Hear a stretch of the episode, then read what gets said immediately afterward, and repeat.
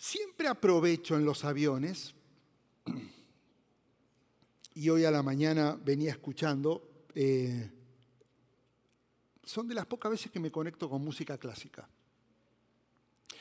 Eh, algunos me han preguntado, ¿extrañas dirigir? Uh, ustedes no se imaginan cómo. Me encantaría en algún momento volver a agarrar la batuta y, tener esos momentos tan especiales. Y venía escuchando eh, algunos autores, diferentes estilos, y me acordé de un ejemplo que lo conecté eh, con lo que voy a enseñar, porque existen dos músicos, dos grandes maestros de la música, que sufrieron algo en común, que fue el ser ciegos. Es muy interesante. Uno, Beethoven fue sordo. Acuérdense, Chopin eh, tuvo leucemia. Entonces hubo muchos que por descuido fueron deteriorándose en su salud. Pero hubo dos especialmente em, que eh, compartieron la ceguera. Uno de ellos, ahí van a ver la foto, es un compositor español llamado Joaquín Rodrigo. Joaquín, siendo niño, padeció de difteria y a los tres años ya se quedó ciego. Él era español y la ceguera en, los. Cuando uno dirige, primero tiene que ir a estudiar, como la palabra, ¿no? Hay que estudiar un poco, saber el contexto del autor, para después poder interpretar a través de la batuta, poniéndome en lugar del autor.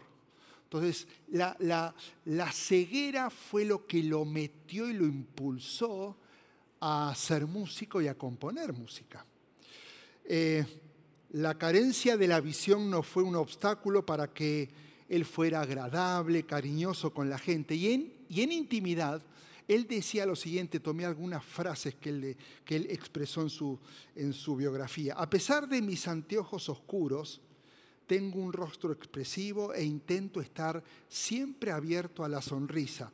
No vivo en oscuridad porque Victoria, mi, esposa, estuvo siempre a mi lado y ella es mi esperanza y mi transcriptora de luces y paisajes. Interesante. En 1940 estrena en París el concierto de Aranjuez, creo que el concierto más famoso de él, que es de los conciertos para orquesta eh, y, guitarra clásica más famosos. A ver si lo tienen ahí. Yo creo que ustedes lo van a conocer. Por ejemplo, el segundo movimiento, que es el adagio, suena así. Este es el oboe.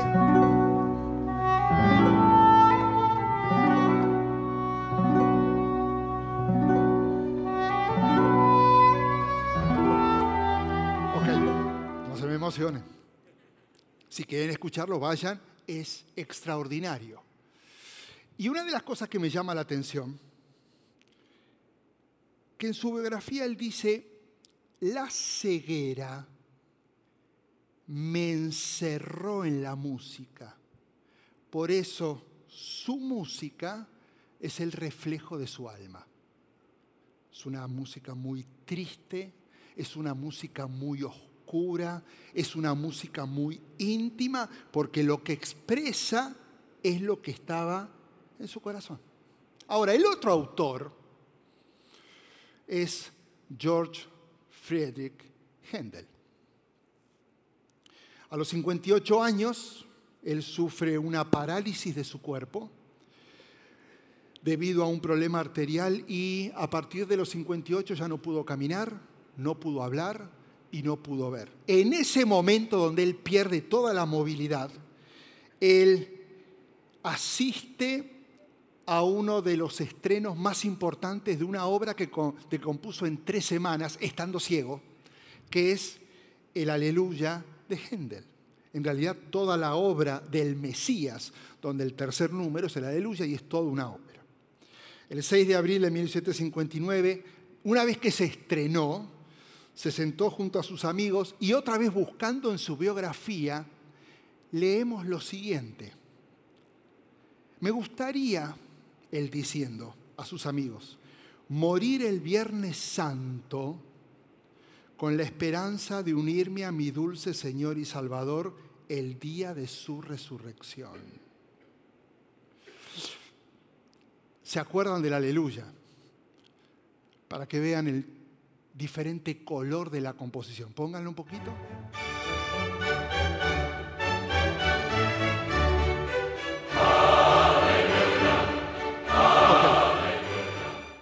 Imponente. Ahora, esto me lleva a unas conclusiones interesantes. Porque su música es el reflejo también de su alma. Y, hay ciertas coincidencias. Vemos una misma enfermedad, ceguera. Vemos dos tipos totalmente de actitudes frente a la ceguera. Vemos una misma pasión, la música, y vemos dos tipos totalmente diferentes de expresiones del alma a través de la música. Y Vos me dirás, ¿y, esto qué tiene que ver? Vino muy inspirado por la música y se olvidó de la Biblia. Bueno, ahora vas a ver la conexión, porque vamos a hablar de la actitud de la esperanza. Siempre que empieza el año, aprovechamos para afirmar fundamentos, principios, valores. Eh, digamos que no cambió nada del 30 o del 25 de diciembre, pero numéricamente eh, ayuda esto a decir, bueno, ahora sí, ahora sí le voy a entrar, ahora quiero tomar un nuevo impulso y ahora sí voy a eh, tomar decisiones claves para mi vida. Entonces, en los comienzos eh, se suelen marcar diferencias, por eso estamos hablando de esta serie, marcando la diferencia. Y si te diste cuenta, como empezó ayer el pastor Alex la semana pasada, estamos basándonos en 1 Corintios 13:13, donde habla de tres virtudes la fe, que lo vimos la semana pasada, la esperanza, que lo vamos a ver hoy, y el amor, que lo vendremos, lo vamos a ver la semana pasada, la semana que viene. La, mayoría de las personas entienden la esperanza como un, un pensamiento que es muy ilusorio, ¿no? Espero que suceda. Pero en la Biblia tiene otro significado.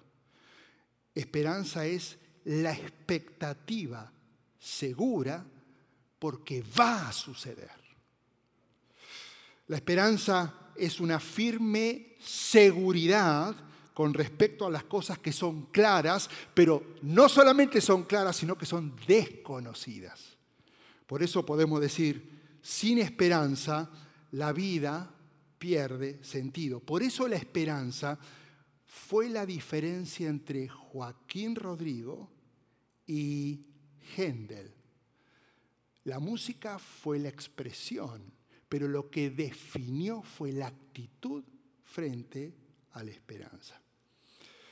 E, en la Biblia es interesante hablando de ceguera, se habla de dos tipos de cegueras. Una, la que ya sabéis que es la ceguera física. Cuando la persona nace con esta condición o la adquiere a través del transcurso de la vida, debe enfrentar desafíos que son muy fuertes, muy diferentes. Y según un estudio, los cinco sentidos se podrían rankear según su uso. Y la visión es el, en el ranking el número uno. Después sigue el sentido auditivo, el tacto, el gusto y el olfato.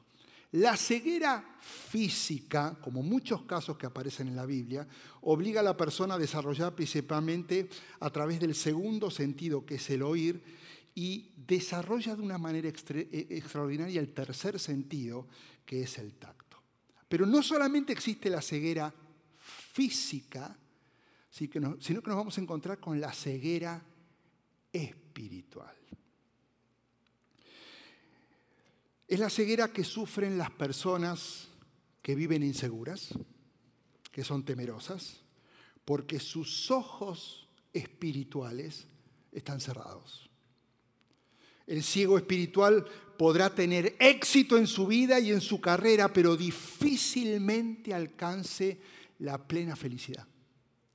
El ciego espiritual podrá acumular fortunas y ganancias, pero no va a poder gozarlas al máximo. Podrá aparentar alegría, placer, contentamiento, pero nunca va a poder experimentar la paz y tranquilidad en su corazón.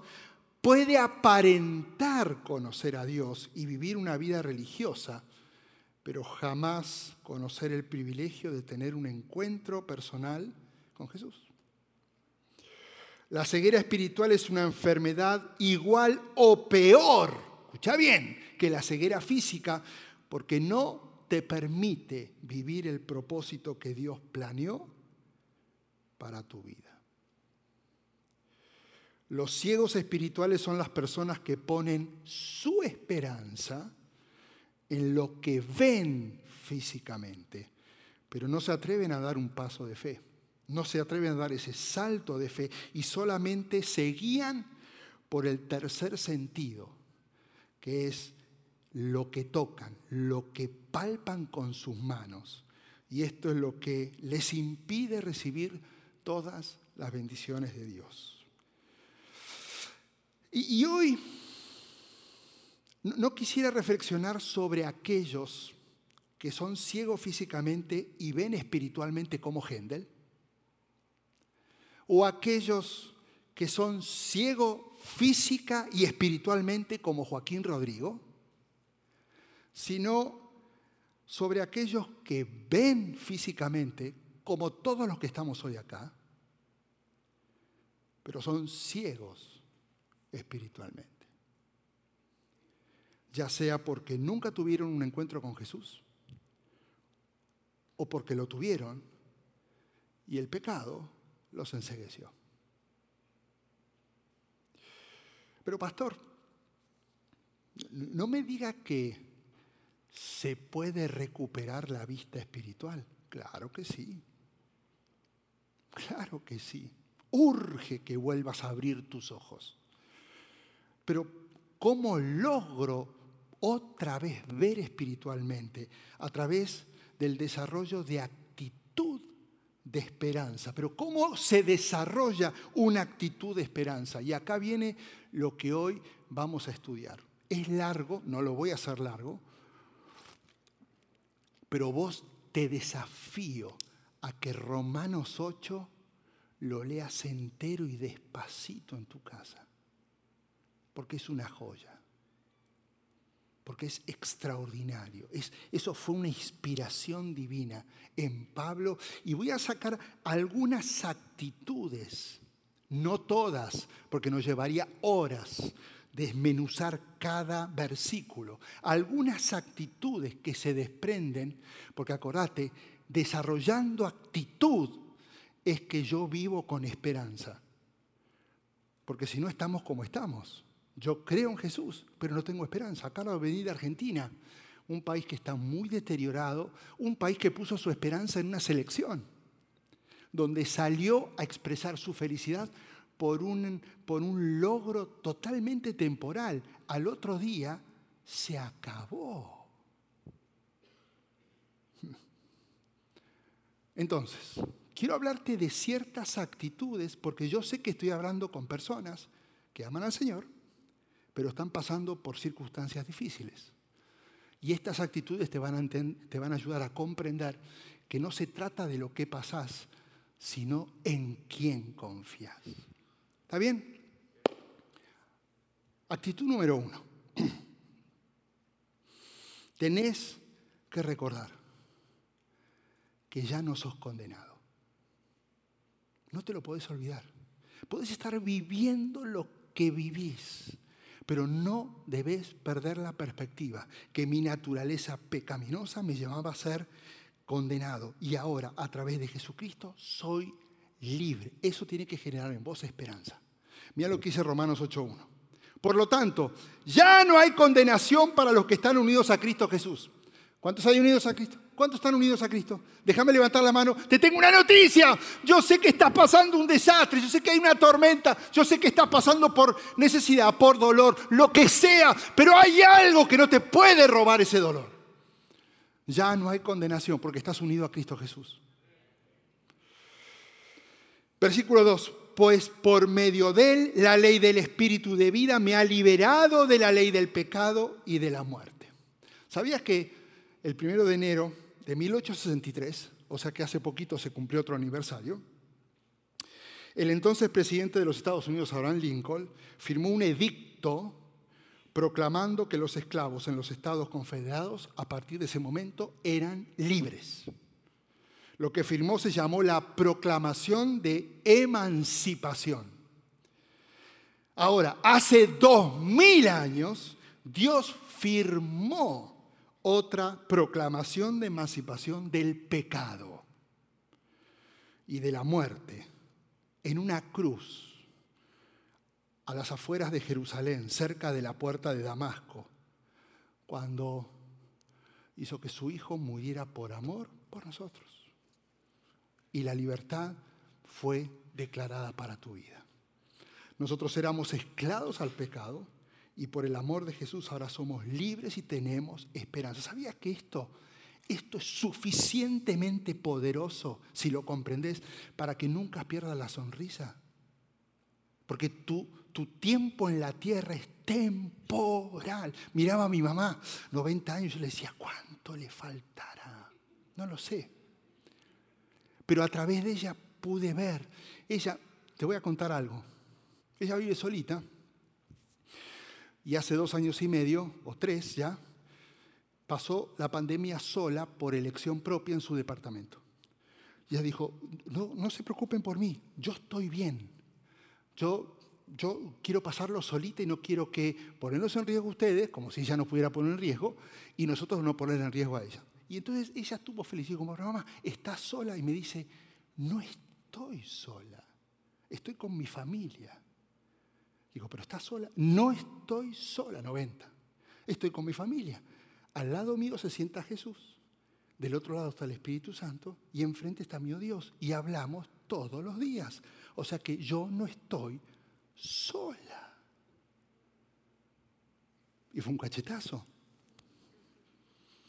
Yo no sé cuánto le falta, no sé cuánto tiempo, pero a través de ella pude comprender que yo voy a pasar por el mismo proceso y que en realidad los 90 años que le regaló a ella o los que me regala a mí son temporales. Yo no puedo poner toda mi fuerza, mi energía en, en enfocarme en lo que vivo, porque lo que me espera es extraordinario y ella está a punto de graduarse. No tenés condenación. Si Jesús no hubiera venido y no hubiera muerto por nuestros pecados, estábamos en problemas. Y ahora tenemos esperanza.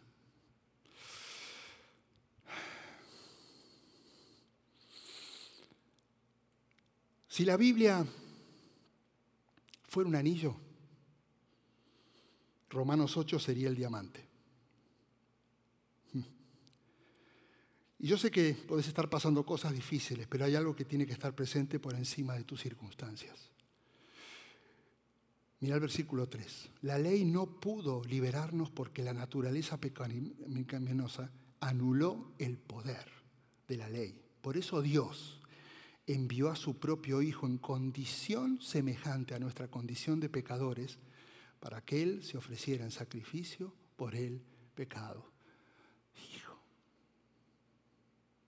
¿Sabe lo que es vivir por una eternidad al lado del Padre gracias al sacrificio de Jesús? Todos nosotros nos vamos a ver todas las caras todos los días. ¿Eso no te genera esperanza? Jesús hizo su parte. Ahora, lo que sigue nos recuerda la parte que nos toca a nosotros, que es decidir, porque si el precio de Jesús fue morir para hacernos libres, el precio que nosotros pagamos para vivir en paz en medio de un mundo de aflicción es obedecer a Dios. Ojalá todo fuera porque tan fácil como Jesús murió por mí la hice. No, no, Él hizo su parte. Ahora a mí me toca mi parte, que es obedecerle. Mira lo que sigue diciendo Pablo. Versículo 5. Los que viven conformes a la naturaleza pecaminosa fijan la mente en los deseos de tal naturaleza. En cambio, los que viven conformes al Espíritu fijan la mente en los deseos del Espíritu.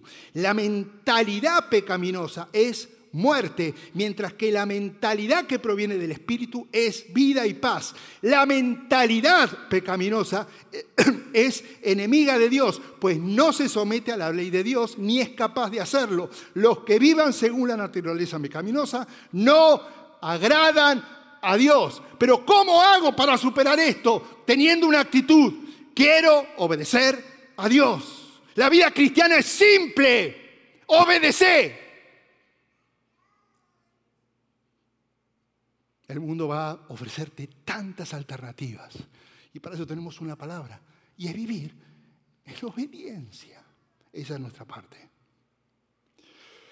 Que tengas al Espíritu Santo en tu corazón, ya te diste cuenta que no te asegura que vivas conforme a Él. Si no pensás en lo que hiciste ayer o hace 15 minutos.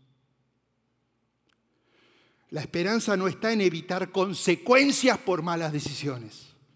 La esperanza no está en que como Cristo está en mí, ahora no voy a fracasar o no voy a cometer más errores. La esperanza está en que no tengo condenación. En el juicio vamos a ser declarados inocentes. Por eso la actitud debe ser vivir en Cristo Jesús, porque en Él hay esperanza, como cantaba recién Francis en medio de las circunstancias. Jesús lo había dicho con sus propias palabras. Ciertamente les aseguro que el que oye mi palabra y cree al que me envió tiene vida eterna y no va a ser juzgado, sino que ha pasado de muerte a vida. eso se tiene que generar una expectativa de vida, es decir, lo que me espera es increíble. No esperes que esto mejore porque estamos en un mundo de aflicción. No vengo negativo, vengo positivo tenemos esperanza. Otra actitud, y ya te voy a concluir, que debe llevarme a vivir lleno de esperanza. No solamente debo obedecer, sino que debo confiar en el Espíritu Santo. Fíjate una de las funciones del Espíritu Santo. Versículo 26, 27, 8. Después tenés que leer todo el capítulo. Asimismo, en nuestra debilidad, el Espíritu, como somos débiles, acude a ayudarnos. No sabemos qué pedir, pero el Espíritu mismo intercede por nosotros con gemidos que no pueden expresarse con palabras.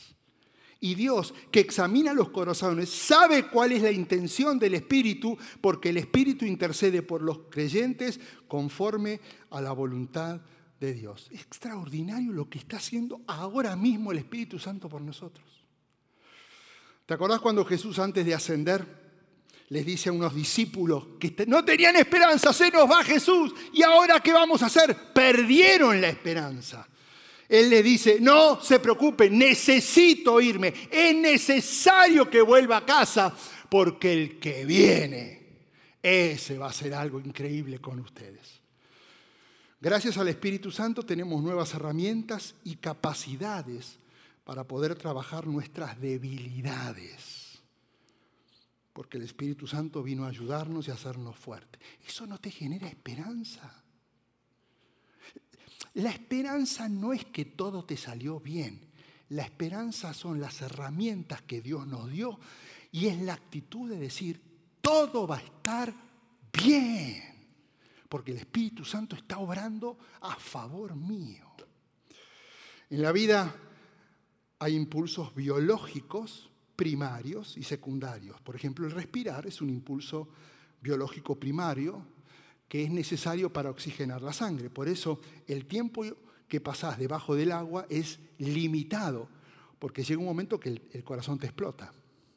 En el momento que no aguantas más, recurrís a la necesidad primaria, que es la respiración. El tomar agua es otra necesidad primaria para hidratar el cuerpo. Cuando no aguantas más y estás ya sin agua, te urge tomar agua. Cuando te falta energía, necesitas comer. El problema de estas necesidades es que si no son controladas, hay consecuencias graves. Con el pecado pasa lo mismo.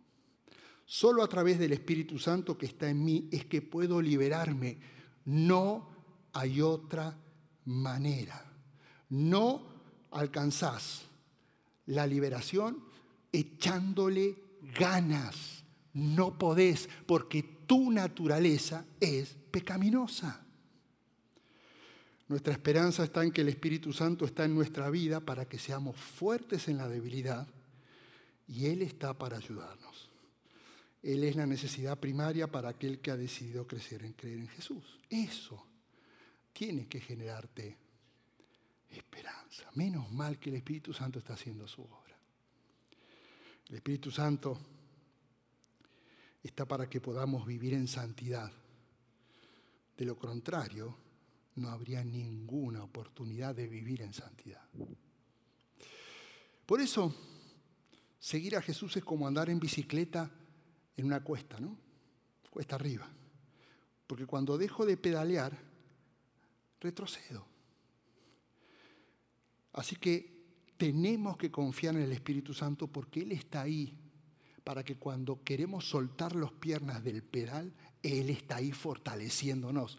Porque si no está ahí, nos venimos abajo.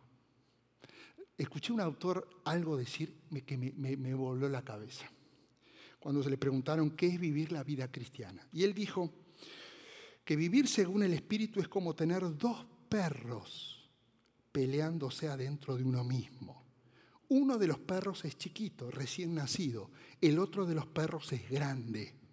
Y le preguntaron, ¿quién es el que en la pelea le gana uno al otro? Y él dijo, no es el que es más fuerte, no es el que tiene más años, sino gana al perro que yo alimento más. Vos decidís si alimentás tu naturaleza o dejas que el Espíritu Santo haga el trabajo que solamente Él puede hacer. Y por último, terminé con esto, ya Francis Benítez. Una actitud que te va a hacer vivir con esperanza es jamás dejar de hacer memoria en la gloria futura. Creo, vengo medio sensible con este tema porque al ver a mi mamá allá, pude ver lo que ella va a vivir dentro de poco tiempo. Tal vez pueden ser 10 años, pero van a ser 10, porque tal vez llega a los 100, pero son 10, los últimos 10 de su vida, o tal vez menos. Pero cuando ella me habla con la convicción, no sabes la gana que tengo de ver a Jesús. Te voy a extrañar, digo, yo también te voy a extrañar, pero voy a disfrutar que vos estés al lado de aquel que 90 años nunca te cansaste de enseñar y predicar. Romanos 8:18 dice, considero que nada se comparan los sufrimientos actuales, pensá en tu sufrimiento, con la gloria que se revelará en nosotros. No hay comparación entre tu sufrimiento y lo que vamos a experimentar. Esto te tiene que generar esperanza. Estás de tránsito, hay promesas. Dios dijo, no vas a estar solo. El problema es que si pones tu esperanza en que se soluciona el conflicto, se va a solucionar, pero después va a venir otro. Pero si tu esperanza está en lo que Jesús es capaz de hacer, vas a tener un gozo inexplicable en medio de la circunstancia. ¿Querés un motivo para que este 2023 sea el mejor de tu vida? No porque se solucione todo. El mejor motivo para estar bien es que Cristo viene pronto y te espera una eternidad con Él.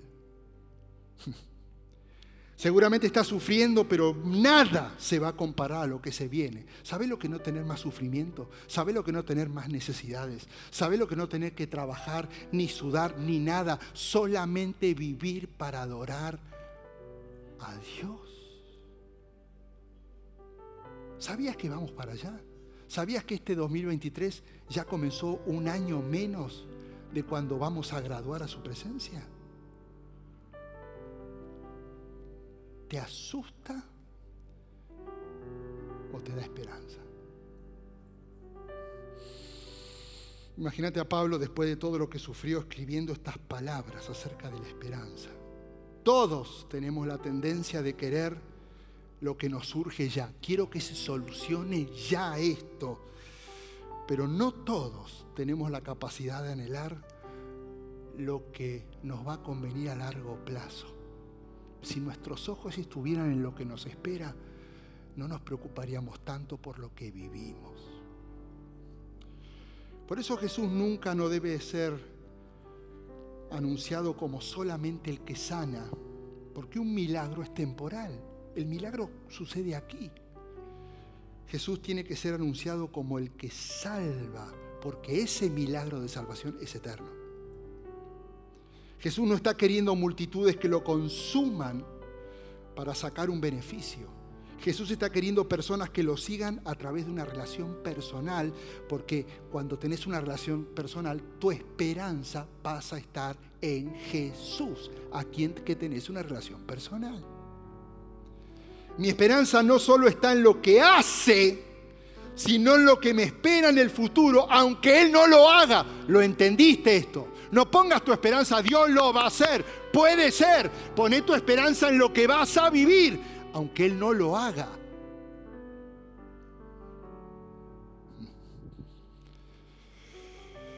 No se nos puede olvidar lo que Jesús hizo en la cruz por amor. No se nos puede olvidar su sufrimiento. No se nos puede olvidar que Jesús resucitó y venció la muerte. No se te puede olvidar. No se nos puede olvidar que Jesús dijo que hagamos memoria hasta que Él regrese. Es hacer memoria porque Él dijo, voy a volver, hagan memoria, porque Él sabe que éramos frágiles y las circunstancias nos generan amnesia.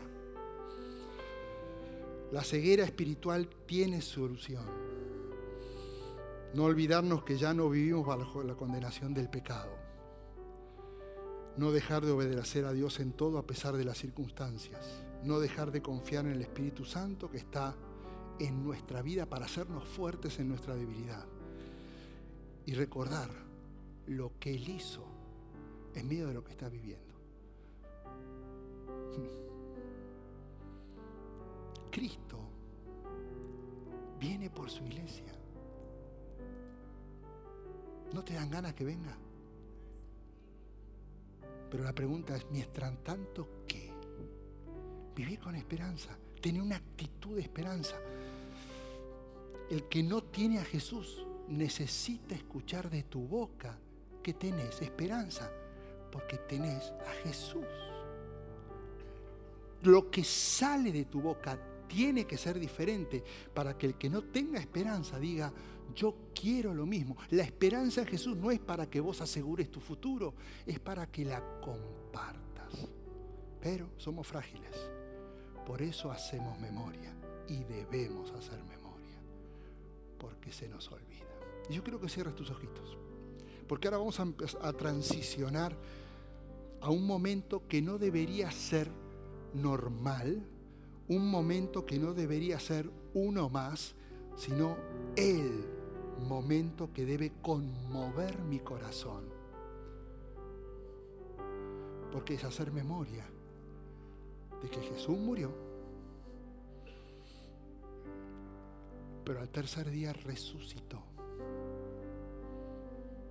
De que Jesús fue colgado en una cruz para cargar todos nuestros pecados, para que fuéramos libres de toda condenación. Lo hizo por amor. No lo merecíamos, lo necesitábamos. Y Jesús lo hizo. Así que mientras Francis comienza a cantar muy suavemente y pensás y agradeces, que este sea un momento de ponerte a cuentas, de decir, Señor, yo estoy pasando por momentos difíciles, pero hoy decido tener una actitud que genere mi esperanza e inspire a toda persona que no la tiene. Cerra tus ojitos y comienza a orar al Señor mientras escuchas. Gracias por participar del servicio a través del Internet. Esperamos que la experiencia de hoy haya alentado y desafiado su mente y corazón. En Champion Forest nos apasiona ayudar a las personas a conocer a Dios, a crecer en su relación con Él y con los demás, mientras todos como cristianos hacemos una diferencia en el mundo. Nos encantaría tener la oportunidad de hablar y orar con usted. Le invitamos a que ingrese a championforest.org diagonal conectar para que podamos estar en contacto. Y por supuesto, esperamos con ansias el momento de poderle saludar en persona en una de nuestras sedes. Que Dios le bendiga y tenga una semana llena de la presencia del Señor. Nos vemos pronto.